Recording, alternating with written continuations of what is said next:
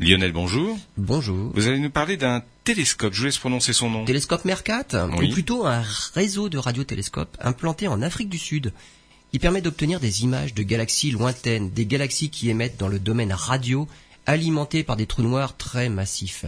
C'est la première fois que les astronomes peuvent observer ces très anciennes galaxies, car jusqu'à maintenant, leurs émissions d'ondes radio étaient bien trop faibles pour être détectées.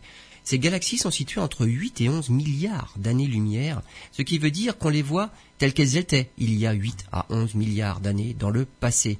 C'est une époque à laquelle les galaxies ont donné naissance à beaucoup d'étoiles. Or, les étoiles qui émettent des ondes radio qu'on peut détecter par ce réseau de radiotélescopes sont des étoiles jeunes, des étoiles âgées de moins de 30 d'années.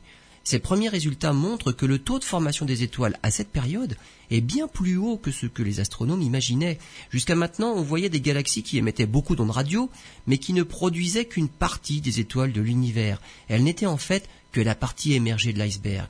Les astronomes sont maintenant capables de voir toutes les autres galaxies qui contribuent finalement elles aussi à la formation des étoiles, et ils ont maintenant accès aux véritables pouponnières d'étoiles.